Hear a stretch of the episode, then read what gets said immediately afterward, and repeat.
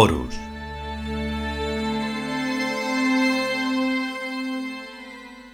Quinto capítulo.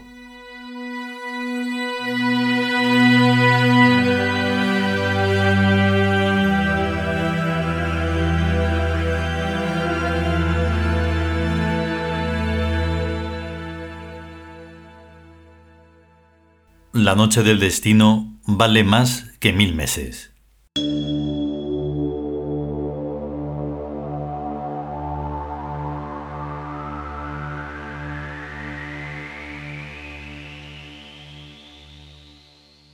En muchas ocasiones ves el dios del absurdo, la risa y el reino donde Tebas se mueve constantemente, había querido meter baza, más allá de la carta en la que se le menciona en el libro de Osiris y su gong en el libro de Isis. Pero no había encontrado el momento, porque entre unas cosas y otras todo pasa, todo queda, pero al final no aparece en las historias que pueden importar, o que al menos parezca que importan, con más gracia, salero, esas cosas. Contribuir ante el espacio y el tiempo es acaso una temeridad, porque lo que ya se ha tenido en cuenta es excelso, maravilloso, casi perfecto, que aunque huyamos de eso, siempre se prefiere acariciar lo más suave que aquello que parece que lo es, pero tiene un justo ahí una mota que te hace sentir lo áspero de forma bruta, impensada, así que el tiempo lineal también pasa.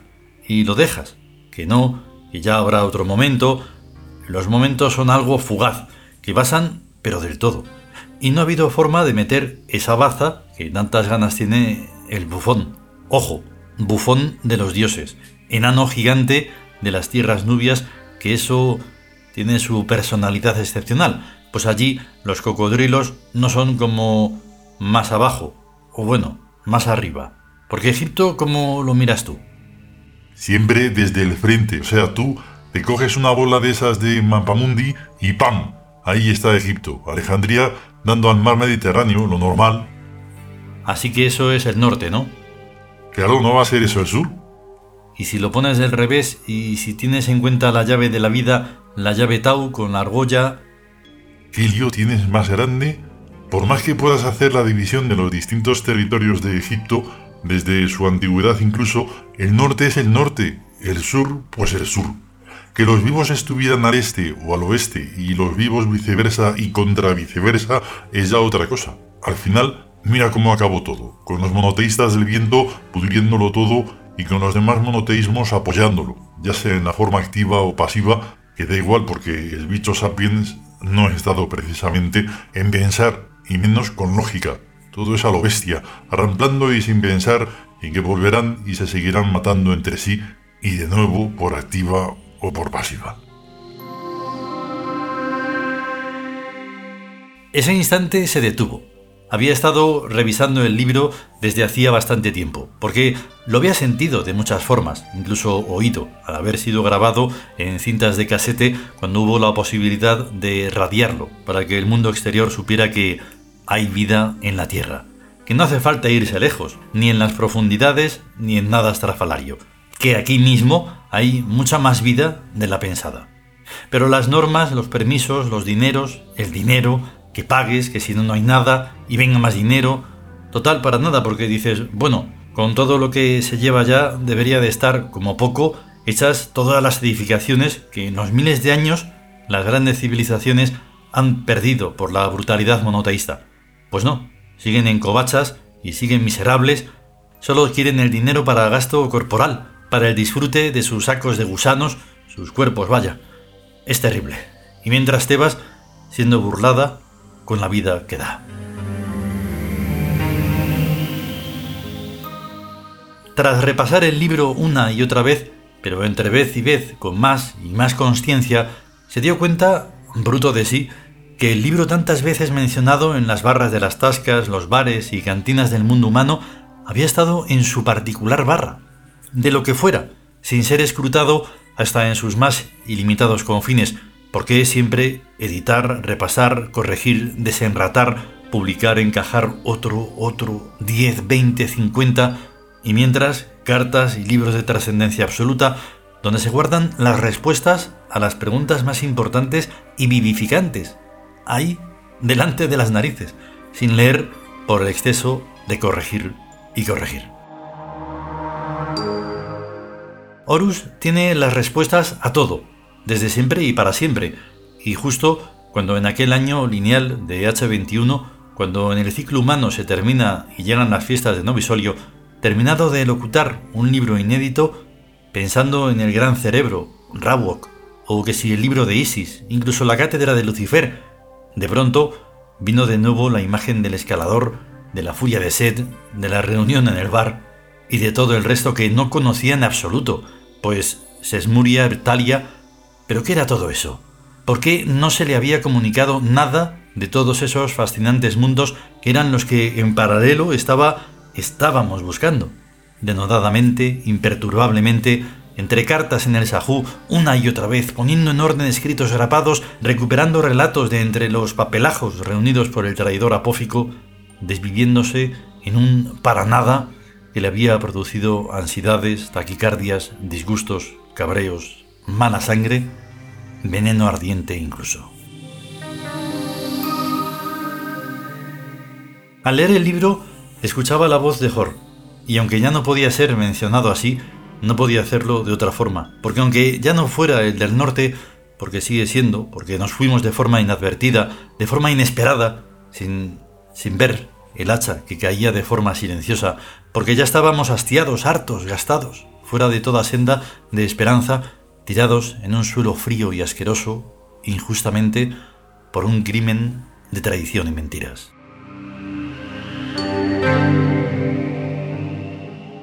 El libro contiene hasta la voz, y ese pelo negro y la paz del tono enamorante y los pliegos de un tiempo detenido justamente en las conversaciones que resuenan, en los planes que continúan y deberán de continuar en un nosotros expectante, porque caímos y nos levantamos.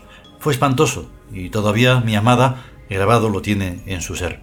Y yo, a través de ella, pues llegué a destiempo, muerto de dolor, de pena y de todo, sin esperanza ninguna.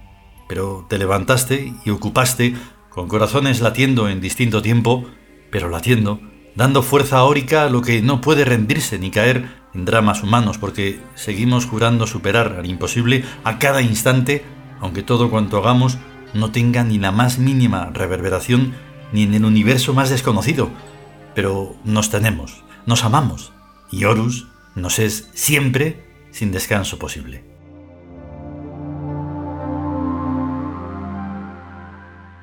Han pasado tiempos lineales, pero el presente perfecto es inalterable. Nos faltan los hilos rojos de un tiempo más inocente, aunque con los mismos geaus putrefactos ahora más internauticos y descarados, pero más brutos. No hay que bregar con ellos en ninguna clase de misticismo cutre. Se les obvia y ya está resuelto el asunto, pero es triste no vernos más a menudo. Ahora estamos todos apegotonados en dos o tres cuerpos, no más, pues una y otra vez aparecen espejismos, que resultan ser alocados que no han tenido ni un mínimo de decoro en mantenerse en orden cabal, todo a lo que pida el desequilibrio, sin pensar en el yo siguiente, nada, todo a lo bestia mito.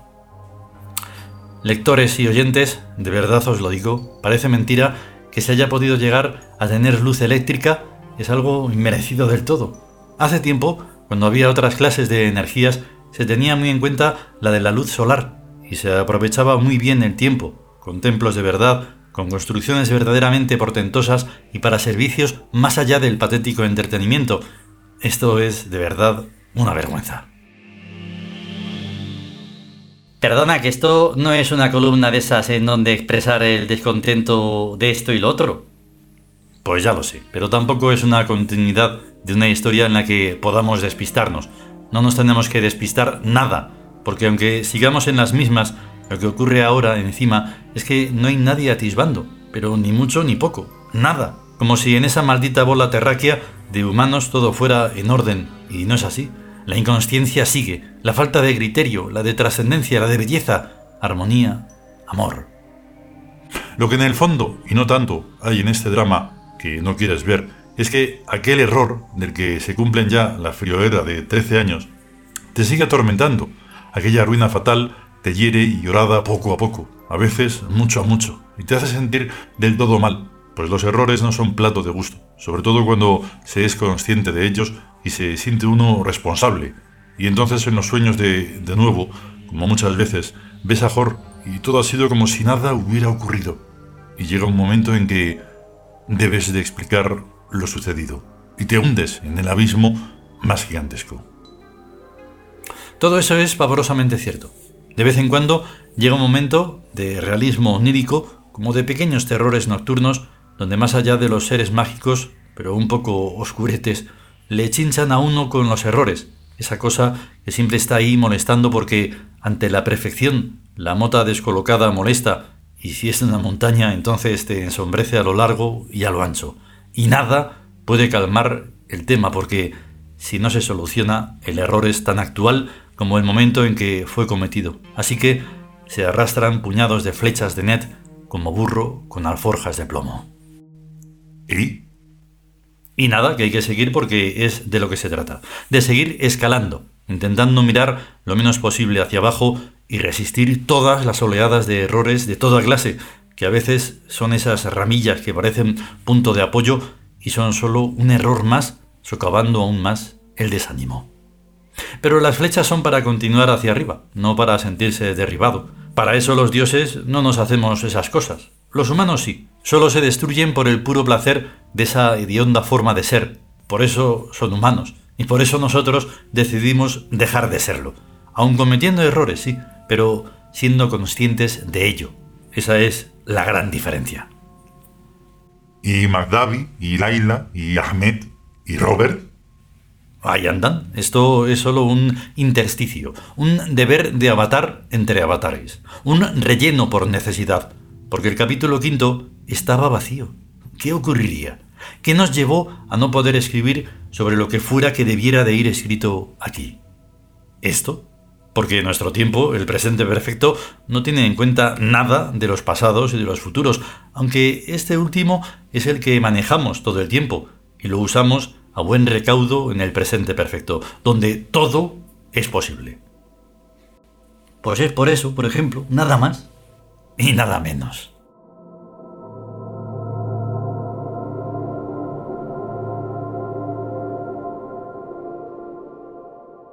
Continuará.